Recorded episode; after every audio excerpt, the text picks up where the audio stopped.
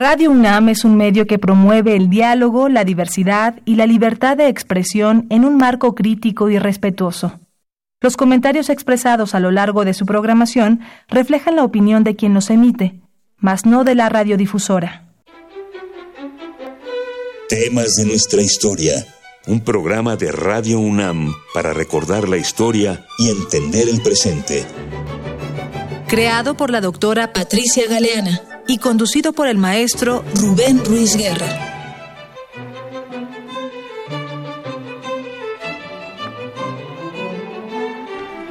Muy buenos días tengan.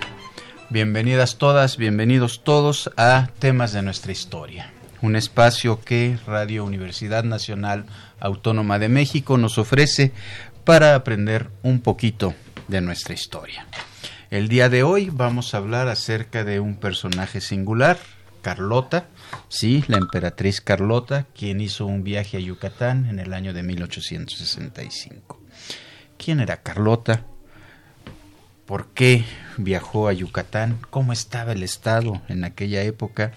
¿Para qué le sirvió a Carlota y al llamado Segundo Imperio esta visita? Para ello contamos con nosotros con la presencia de el doctor Mario Humberto Ruz. Mario Ruz es médico cirujano este, por la UNAM, estudió luego antropología social y luego fue a París a estudiar etnología. Él es investigador de tiempo completo en el Centro de Estudios Mayas del Instituto de Investigaciones Filológicas de nuestra universidad y ha desarrollado investigaciones etnológicas con etnias mesoamericanas mayenses contemporáneas en México y Guatemala, así como etnohistóricas y de lingüística histórica en archivos de Guatemala, España, Italia, Francia, Ciudad del Vaticano, Estados Unidos y México, y es editor o autor de cerca de 60 libros. Además ha sido un funcionario académico importante tanto dentro de la UNAM como fuera de ella. Y Dentro de sus proyectos actualmente trabaja abluciones, hechicería y disidencia religiosa en la Guatemala colonial. Es integrante de la Academia Mexicana de la Historia. Bienvenido, Mario.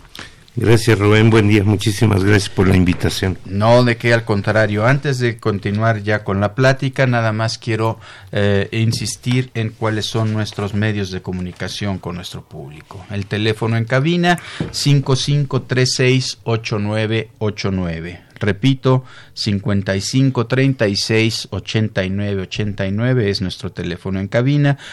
Contamos con un Facebook, temas de nuestra historia, un Twitter, arroba temas historia y les recuerdo que estos programas se graban y son subidos al sitio web de Radio Universidad Nacional visiten el sitio oficial de Radio Universidad. En el cintillo de arriba están las distintas secciones en las que se divide eh, ese sitio. La segunda opción es...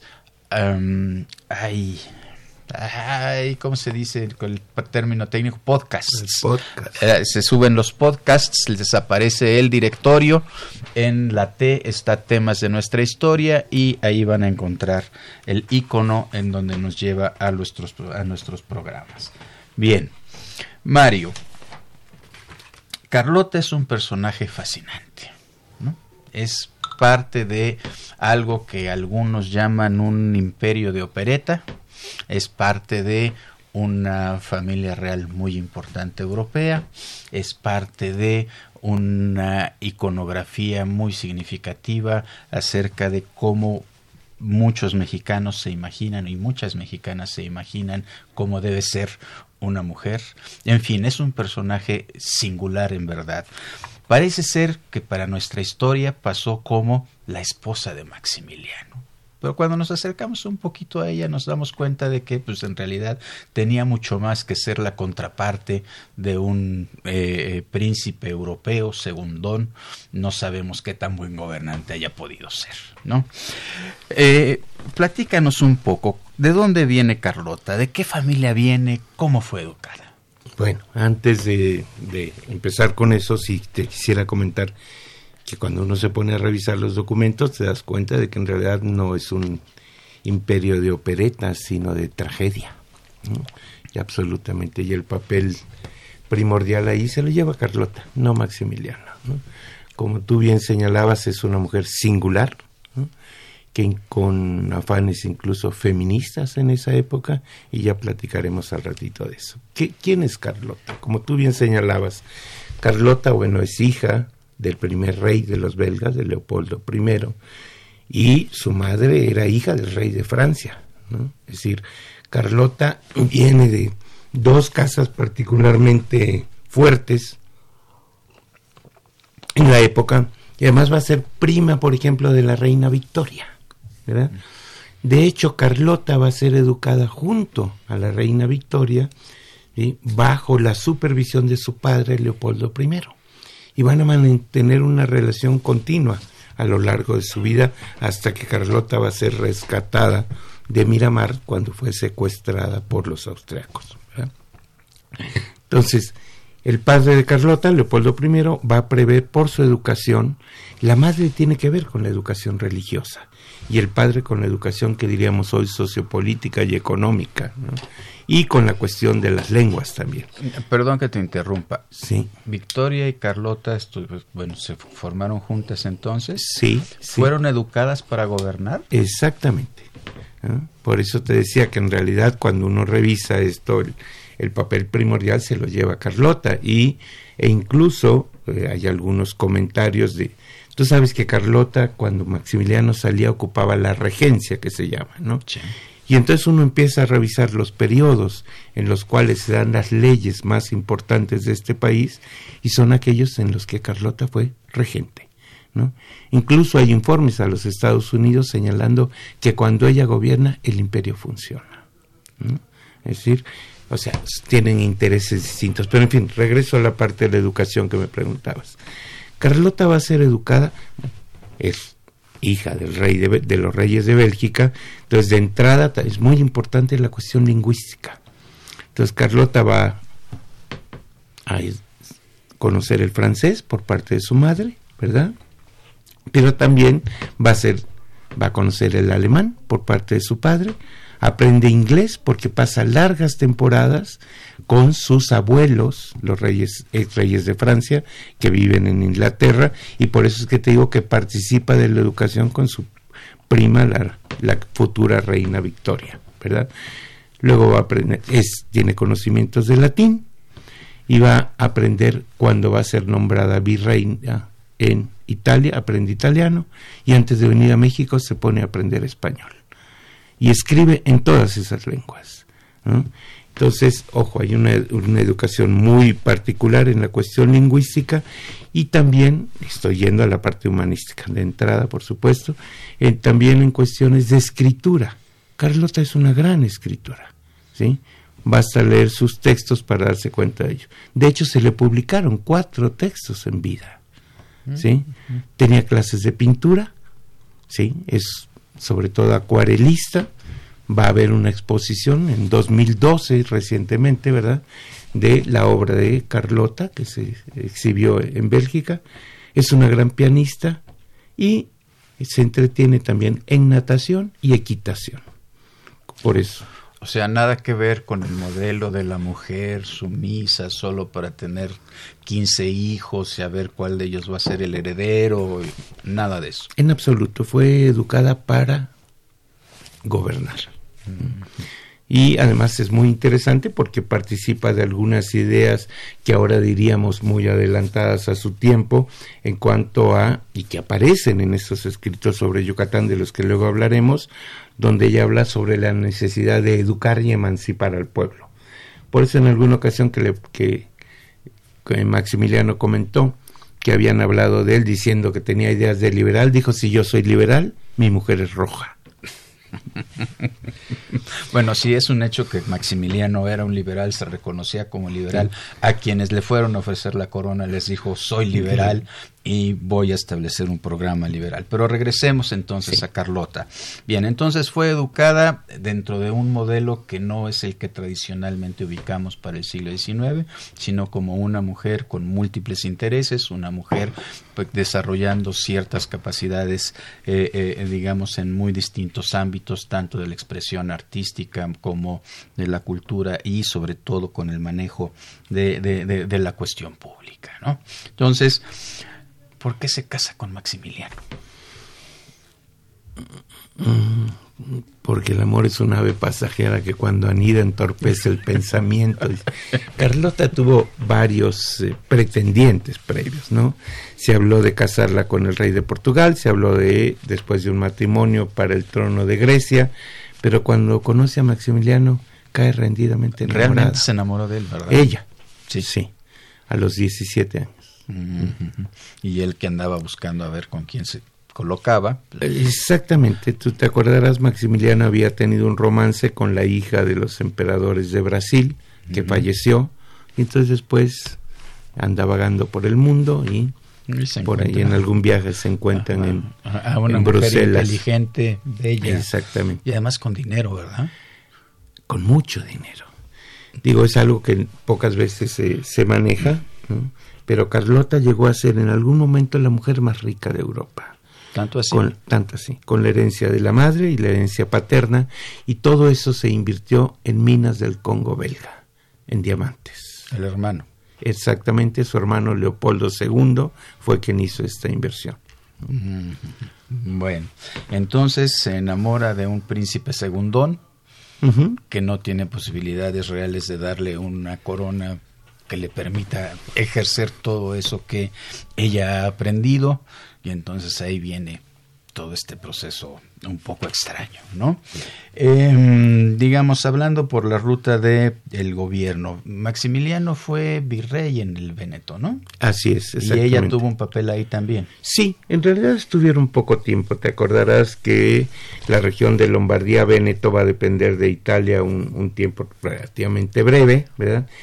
Pero durante el cual ellos se desempeñan como virreyes, es una de las promesas incluso eh, de matrimonio, ¿verdad? decir, o sea, se presenta, porque Leopoldo I no quiere dejar a su hija en manos, tú decías, de un príncipe secundón, pues ni príncipe, porque era nada más archiduque, ¿verdad?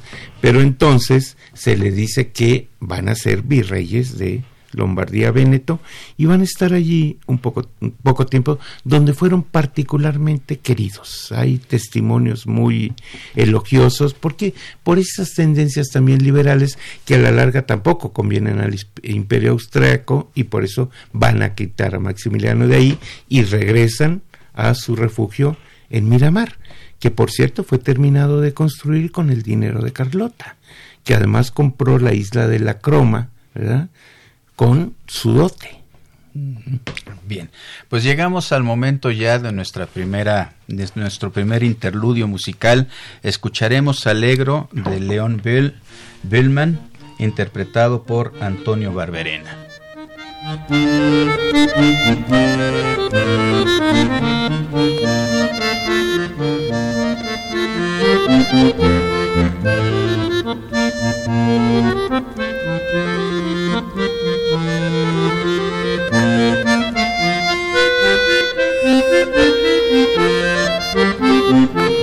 Thank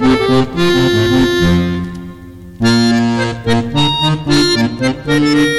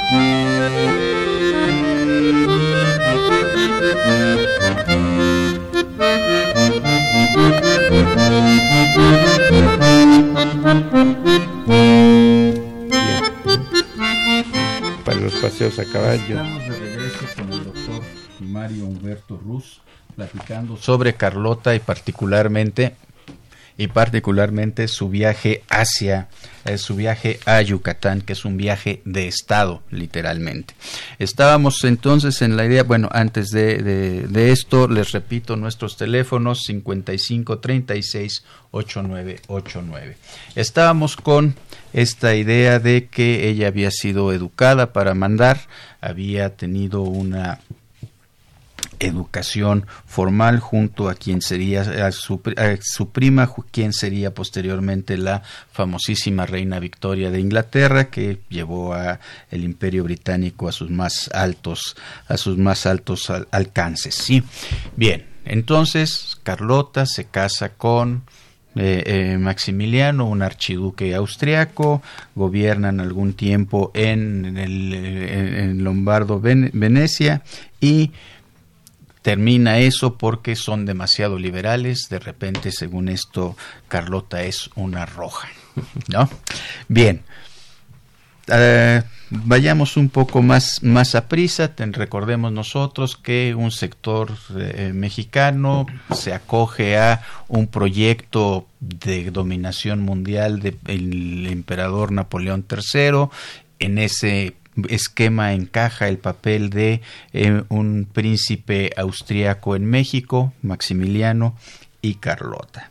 En 1864 ellos desembarcan en Veracruz. ¿Estamos en lo cierto? Así es. ¿Sí? ¿Y cómo les fue cuando desembarcaron? Bueno, la recepción es bastante fría, ¿no? Veracruz tiene fama de ser un...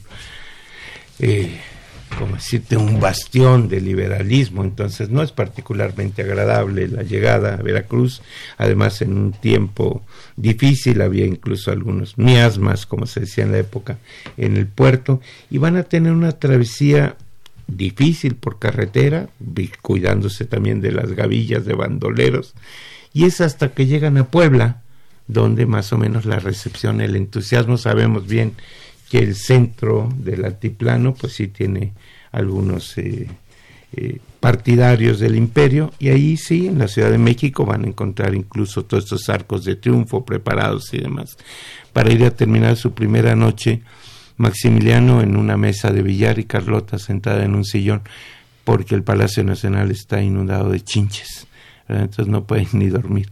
De ahí es donde viene un poco luego la idea de remozar de nueva cuenta Chapultepec para ir a vivir en el Alcázar. Que es en donde acaban viviendo. Donde terminan viviendo. Donde terminan viviendo, aunque bueno, ahí algunos... Eh, pongámoslo entre comillas, nobles mexicanos, hacendados mexicanos, en algún momento les prestan, les prestan espacios. La tarea de gobernar. ¿Cómo es que ella se inserta en la tarea de gobernar? Bueno, eh, ocurre que en un inicio obviamente es Maximiliano quien se hace cargo de las primeras tareas de gobernar, pero Maximiliano luego empieza a tener intereses por recorrer el país, por ver cómo está la situación y a veces tiene ausencias muy prolongadas porque en realidad tú lo sabes, él era muy entusiasta de la etiqueta y se pasa incluso el viaje de, para venir a México armando todo lo que tiene que ver con el gran chambelanato y demás y los uniformes y todo, ¿no? Y le va delegando cada vez más funciones a Carlota. Entonces Carlota llega a ser regente en numerosas ocasiones, que en varias de las cuales, como señalábamos, se aprueban cambios importantes en cuestiones como las alcabalas, como las cuestiones, la protección, esta famosa. A, ver, espérame, antes, antes, de pasar a eso, que es muy importante, que creo que le demos un, un, buen espacio. Pero me comentabas que mientras Maximiliano estaba planeando ahí las cuestiones de la corte y la cuestión de la eh, todo el escenario y cómo se debe ser el, el, el protocolo, ella estaba planeando yo a cómo gobernar. Sí, me dijiste, ¿sí? Con, Con, esa seguridad lo puedes decir. Sí, sí. De hecho, desde antes de llegar, Carlota ya había estado armando una promemoria, que se llama, donde señala que escribió en parte en Roma, en parte en París, en el viaje este, el recorrido que hacen antes de, de embarcarse para el Nuevo Mundo, ¿verdad? Entonces, lo que está ella redactando es qué es lo que va a hacer. Y sus principales intereses, que aparecen claros ahí, son los vinculados con la educación. ¿No? Entonces ella hace planes de trabajo sobre la educación de, en particular, lo que ahora llamaríamos la maternal y la primaria, ¿verdad? Entonces va, ojo, Carlota se pasa leyendo todo el tiempo lo poco que puede conseguir sobre México, que lo mismo que ya platicaremos va a ser antes de salir a Yucatán, ¿no? Y pide informes continuamente. Entonces Maximiliano está atendiendo cuestiones de etiqueta de la corte y ella está viendo cuestiones sobre educación y cuestiones de economía, porque también era, estaba muy interesada en aspectos económicos. O sea que digamos la mente maestra para poder hacer un plan de gobierno, podríamos pensar que fue de ella. Ah, yo creo que ahí, como se verá más adelante, ¿verdad? Ahí como que dijéramos que son dos inteligencias diferentes, ¿no? Y la de ella es mucho más práctica, está mucho más la de, Maximiliano, pues está en otras en otras cuestiones, es un apasionado de la botánica, ¿verdad? Es un apasionado de la zoología, es un apasionado, por ejemplo, de las cuestiones de historia entonces Maximiliano está planeando cómo hacer los grandes museos mexicanos, el gran jardín botánico, mejorar el zoológico. Carlota está viendo cómo están las cuestiones de importaciones y exportaciones de, de tabaco, de nequén, de azúcar, etcétera, etcétera, ¿no? Cómo va el comercio. Y en ese programa de gobierno, ¿cuáles serían, ahora sí regresamos a eso, cuáles serían las principales líneas, acciones que se proponen? Bueno, yo te decía que lo primero, lo que va, porque además eso le corresponde, según la distribución de tareas de la época, es lo relativo a la cuestión de la educación. Ojo, una educación que pese a que haya sido educada bajo, mm, ¿qué te puedo decirte? Bajo supuestos católicos muy, muy fuertes, ¿verdad? Es, resulta relativamente laica, digo, no es gratuito, si tú lees los comentarios que Carlota le hace a Maximiliano sobre sus entrevistas con los jerarcas de la iglesia. Es decir, hay un gran respeto a la religión, pero no tanto a la autoridad eclesiástica. Entonces tendríamos las cuestiones de educación, tendríamos también, curiosamente, aspectos bélicos que a veces ah, tratan. Sí, sobre todo ya lo platicaremos si quieres cuando lleguemos a Yucatán, porque acuérdate que estamos en la guerra de castas. Claro. ¿Verdad? Y también la parte socioeconómica, ¿no? Eso creo que son los puntos más importantes. Eh, ella hay algunos, algún escrito donde señala que hay que mantener la libertad de comercio, hay que estimular a los empresarios, pero al mismo tiempo dice luchando por sacar de la esclavitud en que viven las clases bajas y menesterosas. Ella tú, entonces es de ella esta vertiente social, digamos, que se atribuye al imperio? Yo creo que participaban ambos de ¿no? Pero como que para Maximiliano era un ideal y para Carlota era como un programa de trabajo. ¿Y qué medidas propuso en ese sentido? Bueno, mira, yo creo que de las más conocidas, tú te acuerdas, digo, van a aparecer obviamente firmadas por Maximiliano, pero Carlota es la que tiene que ver, por ejemplo, con la creación de esta Junta de Protección a las Clases Menesterosas. ¿Te acuerdas también que las primeras leyes de liberación de deudas de mozos y de peonaje se van a dar en tiempos del Segundo Imperio, ¿no? Entonces ahí, ahí yo creo que coinciden ambos. Eh, coinciden ambos, pero eso es bastante progresista, aún para términos europeos, ¿no? Eh, yo diría que sí.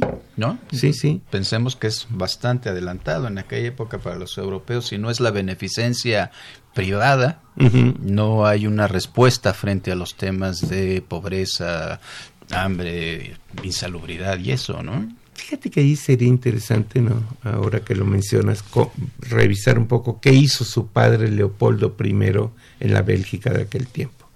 Porque obviamente por el lado de Maximiliano, pues no, no vemos que el imperio austrohúngaro haya hecho mucho al respecto, ¿no? Para nada. Bien, bueno, entonces ella tiene estas propuestas, ¿cómo las reciben digamos, los mexicanos que se incorporan a las estructuras de gobierno del imperio. ¿Les gusta que una mujer tenga que ver en esto? ¿No les gusta? ¿La rechazan? ¿La ignoran? ¿Protestan? ¿Qué Pues yo creo que hay reacciones de diversos tipos, ¿no? Generalmente perdón, las reacciones de otras mujeres de la época, pues dicen, esta señora está un poco loca, haciendo cosas que no le corresponden, debería dedicarse ahora sí que a las labores de beneficencia como correspondía en la época. las opiniones de los hombres hay opiniones encontradas, ¿no? Yo te comentaba hace rato que tenemos incluso algunos escritos enviados como informes secretos a los Estados Unidos sobre el peligro de las disposiciones que ella toma cuando está como regente, porque es una mujer muy, muy ah, adelantada a su tiempo, ¿verdad? Y que toma acciones que pudieran beneficiar la permanencia del imperio, lo cual pues obviamente no es bien visto por el vecino del norte. Claro, bueno, ahí estamos hablando de lo que, digamos, los agentes del vecino del norte están informando a su gobierno que está dando seguimiento a algo que sucede a sus puertas hacia el sur, ¿no? Pero los mexicanos lo aceptaron bien. Bueno, ya dijiste que las mexicanas que más bien preferirían estar en la corte, toda esta historia que nos han contado ya también en, algunas partes, ¿no? Pero no nos han contado tanto esta parte de, de, la mujer de Estado, creo que la podemos llamar así, ¿no? Bueno, es que en realidad las mexicanas a las que tú te refieres, pues no participan en cuestiones de Estado, entonces yo creo que no pueden formarse una opinión cabal respecto al desempeño de Carlota en esa esfera por parte de los hombres, pues también vas a encontrar ciertas reticencias a que sea una mujer la que funcione como regente, con independencia de que sea emperatriz o no, no es bien visto en el país y en la época, ¿no? Que es algo que curiosamente va a aparecer en los escritos de Carlota incluso después de que se haya ido de México, ¿no? Esta no aceptación de su persona por el hecho de haber sido mujer. Y hay algún momento en que Carlota escribe si yo hubiera sido hombre, Querétaro no hubiera existido. Así de plano. Así. Mm, bueno, y a lo mejor por eso a los gringos no les interesaba eh, eh, eh, el papel de Carlota. Bueno, llegamos al momento de escuchar nuestra cápsula. En la segunda mitad del siglo XIX, de 1864 a 1867, Maximiliano de Habsburgo, con ayuda de las tropas francesas de Napoleón III, ocupó la capital y gran parte del territorio de México, estableciendo el Segundo Imperio Mexicano. Al llegar Maximiliano a México, su principal preocupación fue el establecimiento de tropas militares, organizadas desde el gobierno central, que permitieran lograr el control de las regiones. Para ello, dividió al país en ocho grandes extensiones territoriales y militares, así como en 50 departamentos. Yucatán pasó a formar parte de los 50 departamentos y bajo su dominio quedaron diversas comunidades. La forma de control centralizada provocó mayores tensiones en la guerra de castas que se daba en la región. Generalmente se considera que la región de Yucatán y Campeche era una zona muy aislada y fuera de la política del país. Sin embargo, su alta producción de nequén y belleza eran razones que llamaban la atención de los emperadores. Poco se ha hablado del viaje que realizó la emperatriz Carlota a Yucatán en diciembre de 1865. En él tuvo una escolta de 30 sudaneses durante su pasaje en el tramo de Veracruz. En el puerto recibió los honores de la guarnición y fue conducida de la plaza principal del puerto hasta el muelle por el escuadrón de caballería sudanés. Entre los textos que registraron este viaje se encuentra el diario escrito por la emperatriz, en donde plasmó sus impresiones sobre esta ciudad, al llegar a Cisal, la zona en que arribó. Aquí en Yucatán todo es blanco, hasta el suelo. Caminamos sobre un tapete de conchas blancas hasta la casa prevista para descansar. Allí, la gente subió a las ventanas, agarrándose de las rejas con grandes ojos, curiosos y amables. Carlota hizo especial hincapié en las descripciones de los nativos y su forma de vestir. Los trajes de los indios son verdaderamente algo excepcional. Por lo que se refiere al sexo femenino, el traje consiste en una falda de lino blanco, llamada fustán, con el borde primorosamente bordado con muchos colores. Por encima llevan una camisa con escote rectangular, bordada de igual manera alrededor del cuello, que cuelga en forma recta, y un velo blanco de la misma tela que usan las monjas. Los hombres llevan sombreros de paja tejidos con una forma muy bonita, con diseños negros, una pequeña banda negra como la que usan los ingleses, una camisola blanca y un par de pantalones. Por otra parte, al visitar los lugares productores de Enequén, expresó. Allí estaba el enequén en todas sus formas. En estado natural, la hoja del aloe, aquí castaña, allá rubia y graciosamente hilada en sogas y hamacas. También se veían enormes cañas de azúcar y el gracioso gusano de aceite, que supuestamente produce un excelente aceite. La salsa del medio estaba dedicada sobre todo a la industria. Peines de carey, esteras de hilado de enequén con dibujos coloreados, jarras y mantas de izamal, calabazas untadas con el aceite de gusano. Además, había un pequeño museo de productos naturales como conchas de la costa de Cozumel, una colección de toda clase de maderas, desde el ébano hasta la caoba. Todas las especies estaban mezcladas, distinguiéndose una rama de la planta de tabaco con 50 cigarros elaborados que colgaban en la misma y que habían sido enrollados en las propias hojas. Lo que me impresionó sobremanera fue la habilidad y el justificado orgullo con el que todo estaba agrupado para dar la mejor idea posible del futuro de Yucatán. La belleza de la región fue comparada con otras zonas del mundo. En la noche todo está iluminado. Es una verdadera esta veneciana, como no he visto nada parecido desde Venecia. Y las linternas multicolores de papel lucen muchísimo entre las guirnaldas. Salta a la vista que todas las mujeres y las muchachas llevan vestidos de muselina de lo más sencillo, pero siempre están vestidas y peinadas muy cuidadosamente, y que todo está muy limpio. No se ven pobres, tampoco hay limosneros y no recibí ni una sola petición. Al terminar su viaje rumbo a Veracruz, Carlota escribió, despidiéndome con el corazón conmovido. Poco después, escribiría sobre esa hermosa y a mí tan cara península. Todas mis simpatías han sido y quedan para siempre en Yucatán.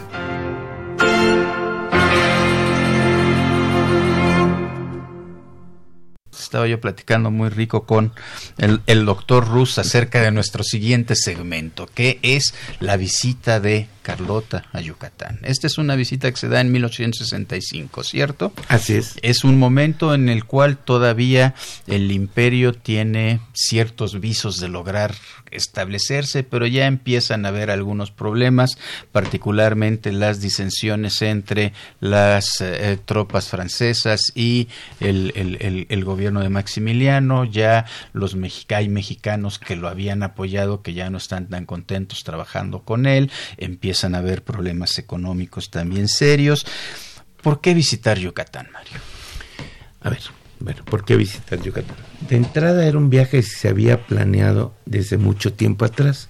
Cuando Maximiliano llega a México, existen una serie de representantes de los estados que se convertirán en departamentos bajo el imperio, que van a rendir un poquito pleitesía y reconocimiento al señor emperador, y a varios les promete una visita, entre ellos a los de Yucatán, que se muestran particularmente afables. a ver, recordemos que el Yucatán del momento es un Yucatán donde está despuntando ya el cultivo del enequén, ¿verdad? Donde además está trabajando el tabaco. Sí, sí, desde el punto de vista socioeconómico además es una región densamente poblada. Por su lejanía de la Ciudad de México y una lejanía que es también ideológica en muchos sentidos, ellos se muestran proclives al imperio, ¿sí? Y estoy hablando de, lo que sería Yucatán. Acuérdate que para el momento el se va a dividir, para el momento del imperio, se va a dividir la península en tres departamentos, que van a ser el de Yucatán, que comprendería el Yucatán actual y parte de Quintana Roo, prácticamente todo el actual Quintana Roo, ¿verdad? El de Campeche y el, que es la Laguna del Carmen, ¿verdad? entonces, se habla también de la posición estratégica de Yucatán. Y eso es algo en lo que insiste mucho Carlota. Por el comercio con La Habana, por el comercio con Nueva Orleans, ¿verdad? Incluso se van a plantear distintas posibilidades de incrementar este comercio. Pero lo que es muy interesante es que el viaje se planea que lo hagan los dos. Pero como empieza a haber rumores de que el emperador quiere irse hacia la costa para allí tomar un barco y regresar a Europa, ¿verdad? Entonces se decide finalmente que vaya solo Carlota, ¿sí? Quien ya se había estado preparando para efectuar el viaje. Cuando te digo preparando, ¿a qué me refiero? Se solicitan informes sobre la economía, primero sobre educación. Tenemos reportes completísimos, hay personajes que son enviados directamente a, a revisar qué pasa con educación y tenemos reportes pueblo por pueblo. ¿no? y no está preguntando solo el número de alumnos y el número de maestros, sino los métodos que se emplean, cuáles son lancasterianos, cuáles no son lancasterianos, digo, para poner al día la educación. Tenemos las cuestiones sobre eh, economía que te comentaba y se va a invitar incluso a algún personaje a que venga a la Ciudad de México para rendir informes. Y se invita a un tal Crescencio Carrillo ¿verdad? que más adelante va a ser obispo de Yucatán, que es un gran estudioso de la historia de la península de Yucatán, y se le pide que escriba un escrito sobre los indios de Yucatán y otro sobre las relaciones de la iglesia yucateca con el gobierno mexicano. Porque acuérdate que estamos ahí en ese impasse con el famoso concordato si se firma o no se firma, ¿no? Entonces, piden, hay también escritos sobre lengua maya, hay descripciones geográficas y había existido desde el año anterior, 1864, ya la solicitud de llenar un cuestionario, ¿verdad? que fue diseñado por Eugenio Dalos, ¿sí? Para todo el imperio. Y esto era sobre las posibilidades de comercio y cómo, en buen español actual, vender, entre comillas, ¿sí? Cómo hacer publicidad de México para atraer inversión extranjera y mano de obra, ¿sí? ¿Esto lo hicieron nada más para Yucatán? no, se, hizo para todo el imperio. Todo el imperio. Sí, ah, desafortunadamente quedan muy pocos de esas respuestas. Están en los archivos de la Secretaría de Relaciones Exteriores y apareció, por ejemplo, ahí el de la Laguna del Carmen, del departamento. Está el de Chihuahua y hay algún otro por ahí.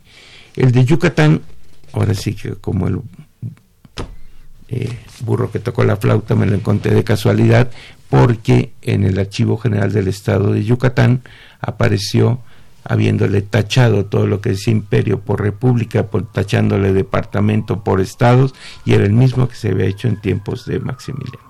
Para Maximiliano. Para Maximiliano. Y entonces con esa información ella, ya llega con un proyecto muy claro con que hablar con la gente local. A ver, ojo. Aparte de esto, o sea, ella va a una visita de Estado. Es la primera vez desde la conquista que un gobernante visita Yucatán. Es un punto que no hay que perder de vista, ¿no? Por eso es tan popular la visita. Y por otro lado, esa, o va supuestamente a saludar a los súbditos. Pero hay unas instrucciones secretas que les da Maximiliano. Tú me decías, ¿por qué Yucatán? Bueno, porque existe la idea de hacer el virreinato de Yucatán. ¿Sí? Un virreinato que controle desde Yucatán, habiéndole incorporado Tabasco y Chiapas y todo Centroamérica, ¿sí? que sería como el control imperial de Centroamérica. Incluso se habla de la creación de una universidad en Mérida, ¿verdad? Se habla de la creación de un museo especial en Mérida y de una junta de gobierno para Yucatán, donde participen algunos yucatecos y otros, no muchos del centro de México, ¿verdad? porque Maximiliano mismo lo pone en las instrucciones secretas, es bien sabida la animadversión de los yucatecos hacia los mexicanos. Por eso Carlota en sus discursos en Yucatán señala siempre, aquí nadie alude a México como si no existiera. O sea, ya muy clara la diferencia tendríamos que dedicar un programa para saber por qué Yucatán acaba en México. Entonces, ¿no? Pero bueno, ese, ese es un tema que va por otro lado. Hacer un virreinato con una dimensión, digamos, pues ya regional bastante significativa, se mocha desde prácticamente desde el istmo de Tehuantepec hasta todo el istmo centroamericano. O sea, la Centroamérica geográfica. La Centroamérica geográfica, exactamente, que es parte de un proyecto muy semejante que hubo en el primer imperio, ¿no? en el imperio de Iturbide, que ahí es cuando se logra la anexión de Chiapas, en fin, toda esta historia que también le tendremos que dedicar, o eh, dedicar un programa. ¿Y los yucatecos la reciben bien? Ella misma lo escribe. Ojo, a ver, ¿cómo nos enteramos de esta visita? Tenemos prácticamente dos fuentes. Uno son los diarios oficiales, porque el diario imperial va dando cuenta de la visita, ¿no? Ok, con estas instrucciones secretas que lleva Carlota, de las que no puede enterar, y lo, se marca ahí, ni siquiera el comisario imperial, ¿verdad? Tienen que ser ella López Uranga, que es el jefe de gabinete que la acompaña, ¿verdad? Este, ella va respondiendo. E, es una gran escritora, como te decía, pero no solamente porque tiene buena pluma, sino también porque es compulsiva para escribir, ¿no? De hecho, cuando perdió la razón, hay reportes de que escribía hasta 40 cartas al día. Wow. O sea, se pasa todo el tiempo. Desde pequeña, que ella menciona que una de sus debilidades es escribir. En fin, entonces, decía, en estas instrucciones secretas, ella va modelando lo que tú me decías y, a ver, ¿qué, ¿por qué Yucatán de nueva cuenta? Porque Maximiliano dice, bueno, si los Estados Unidos van a controlar la parte del norte y el imperio de Brasil, la América del Sur, pues entonces incorporemos a México también la parte de América Central. En lo cual, como señalaste perfectamente, coincidía con Iturbide, nada más que entonces el norte estaba mucho más lejos de lo que estuvo para la época del Segundo Imperio. ¿no? este, bueno, pero te había preguntado cómo la recibía. A ver, ¿cómo la reciben? Pues digo, tenemos el diario oficial y tenemos las notas de la propia Carlota, ¿sí? Que va escribiendo una especie de diario y tiene cartas, cartas en distintos idiomas, a su, por ejemplo, a su suegra, la archiduquesa Sofía, le escribe en alemán, a Maximiliano le puede escribir en alemán o en francés, ¿verdad? y él escribe a su antigua gobernanta, que es decir, la persona que la que se encargó de, de vigilarla cuando era niña, y vamos teniendo todas estas cartas donde describe cómo la recibió el pueblo yucateco.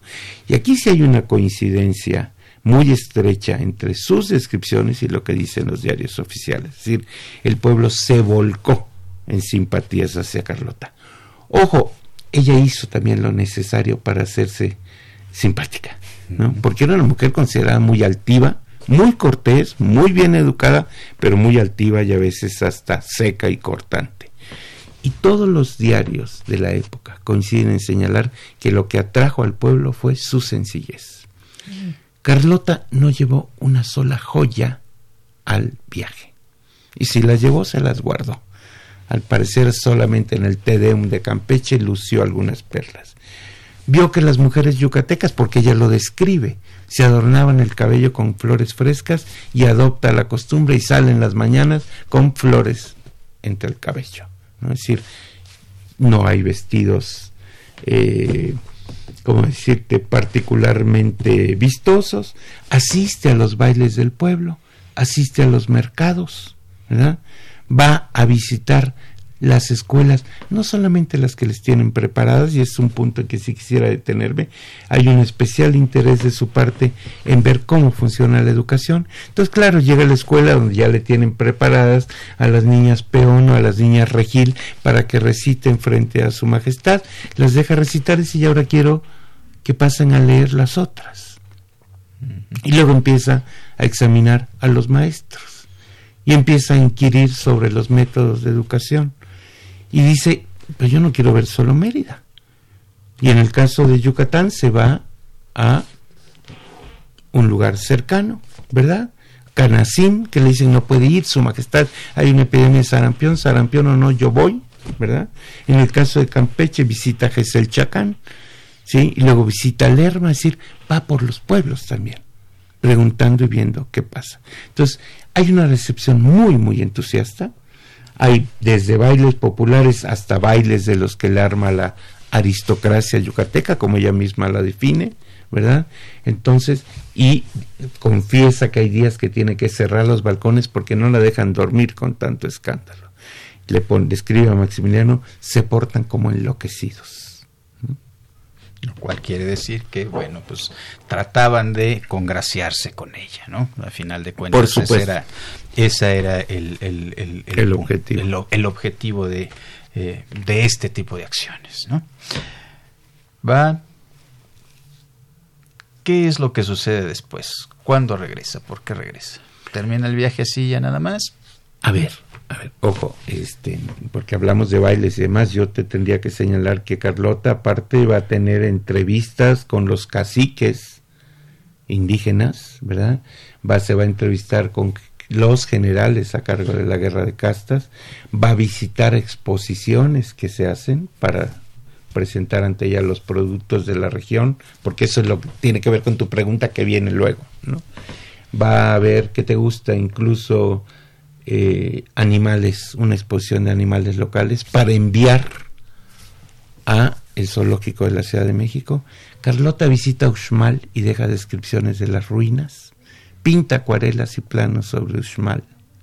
¿Planos también? Sí, sí, sí, que no, no se han podido localizar. Ella señala cómo los pintó.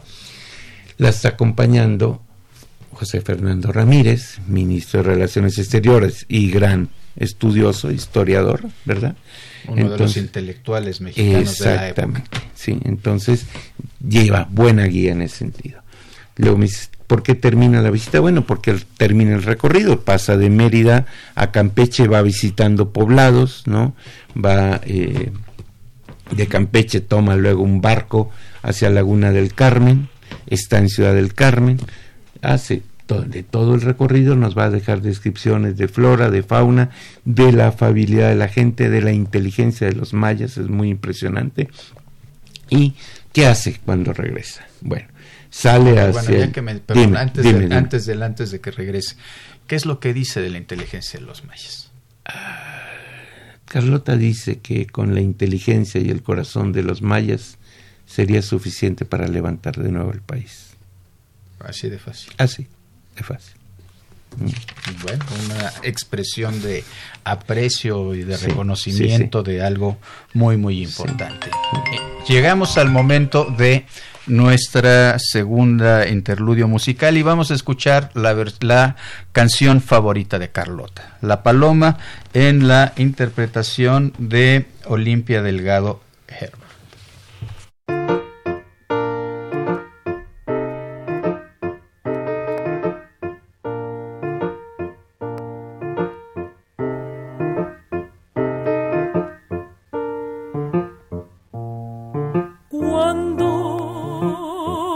Estamos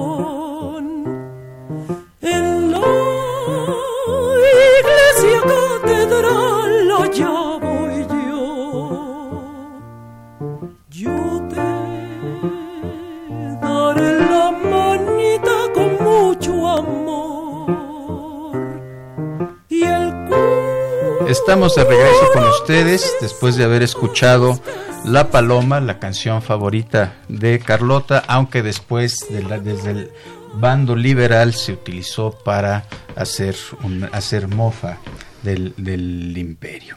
Bien, estábamos entonces en que está terminando la visita. ¿Qué fue lo que pasó, decías, antes de que te esta terminara?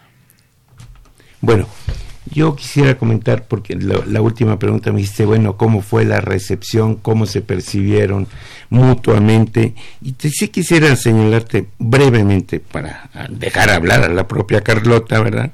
Leer una cosa muy pequeñita donde ella escribe sobre Yucatán. Dice, aquí se ve lo que ya casi no se encuentra en el atormentado territorio de las antiguas posesiones españolas.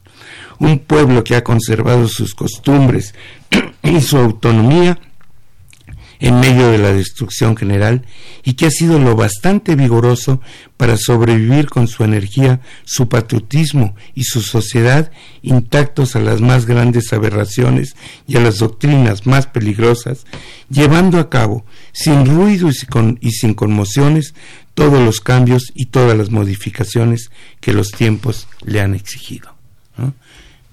Entonces creo que eso da una idea de lo que ella señala, de lo que ahora los antropólogos llamamos esta capacidad de los pueblos mayas de estar en continuo ayornamiento, de ponerse al, día, ¿no? Continuamente, que es lo que ha permitido a la cultura maya sobrevivir. Bien.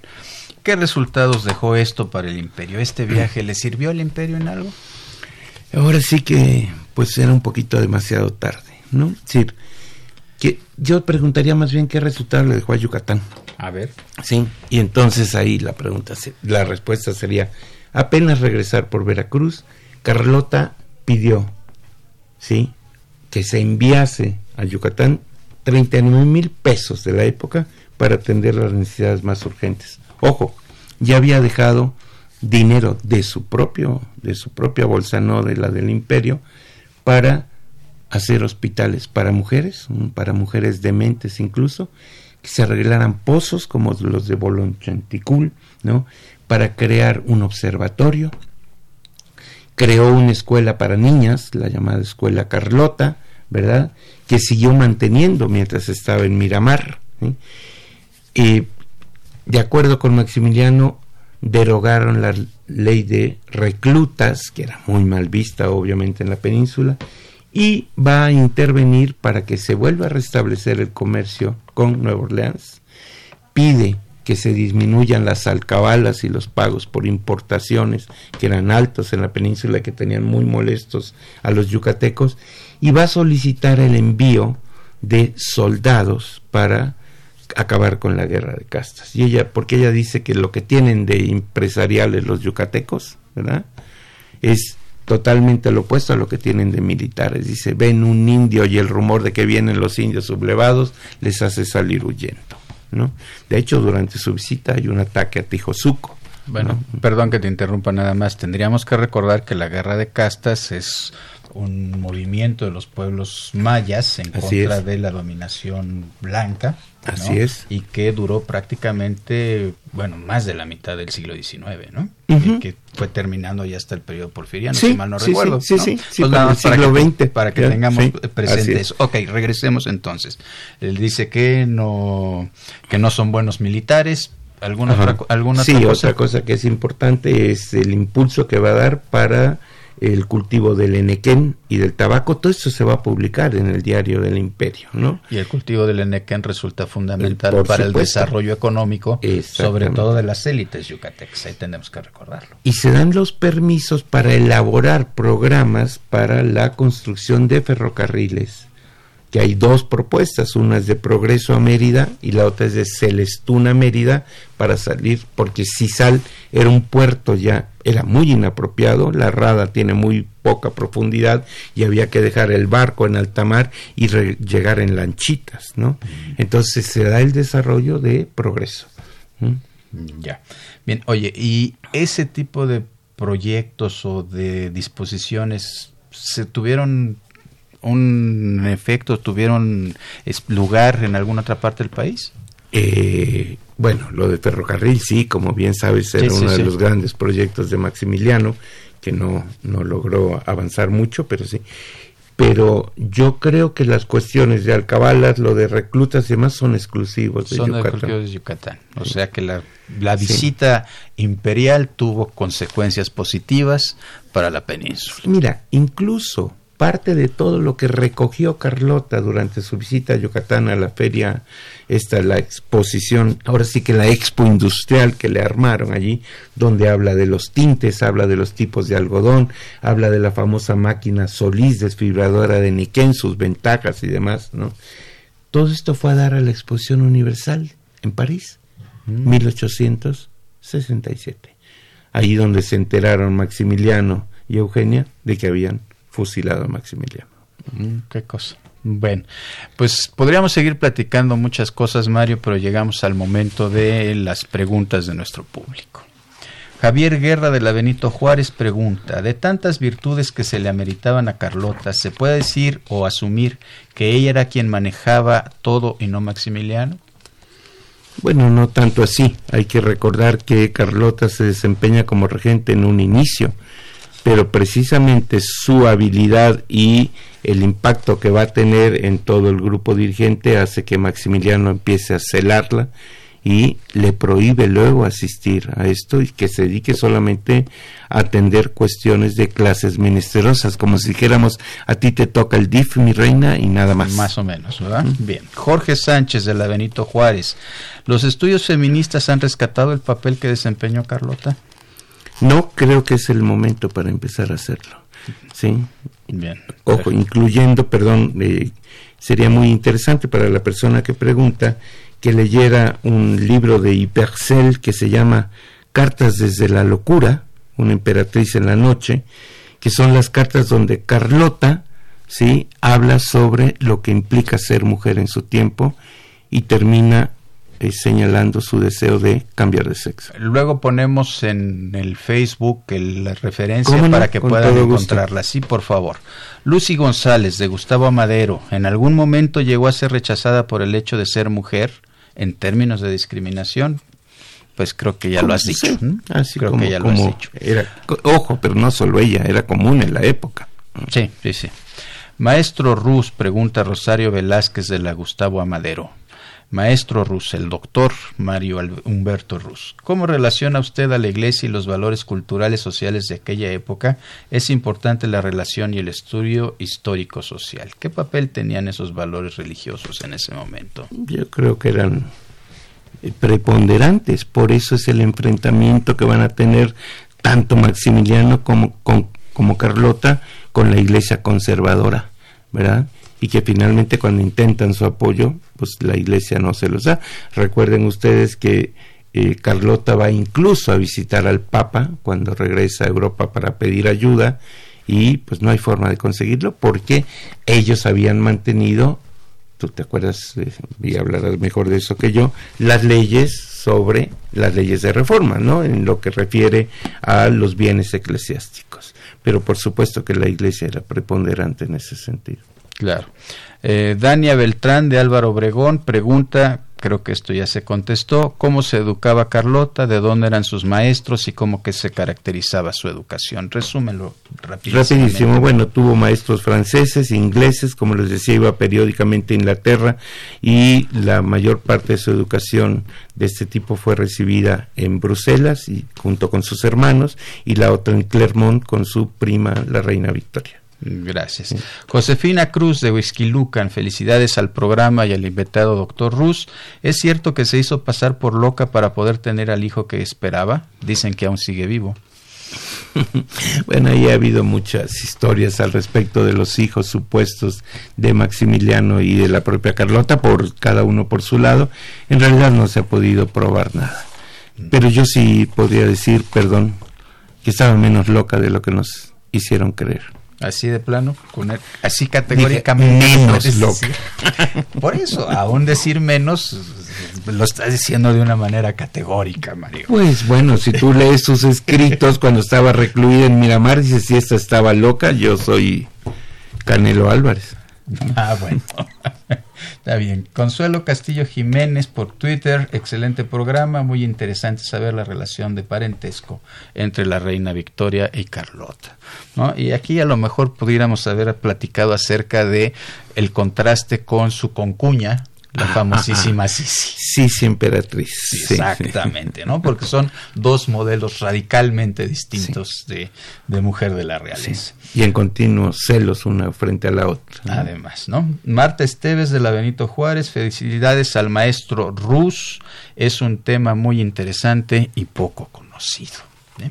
Muy bien, estamos llegando ya casi al final de nuestro programa. No quisiera yo cerrarlo sin antes leer un párrafo que ha rescatado el doctor Rus en un texto que presentó. ¿Es, ¿Es, tu discurso de ingreso a la Academia Mexicana? Sí, sí, es. Bien. En mayo de 69, recluida en el castillo belga de Tervuren, cuando todo mundo la daba por rematadamente loca, escribía Carlota, y aquí viene la cita. Toda mi vida he deseado aprender más de lo que he aprendido. He aprendido siempre todo lo que me han enseñado y pronto. Nada me desalienta cuando hay una obligación y un objetivo. He deseado ardientemente labrarme un porvenir por mí misma. Detesto las fortunas que no han costado nada y las coronas que nacieron ya sobre las cabezas. Siento que tengo el temple necesario para abrirme paso en este mundo, mezclarme y meterme con todos, construirme un espacio que yo misma habré creado, que yo iniciaré y que yo sostendré. Mi pasado es como un pizarrón sobre el cual han pasado la esponja.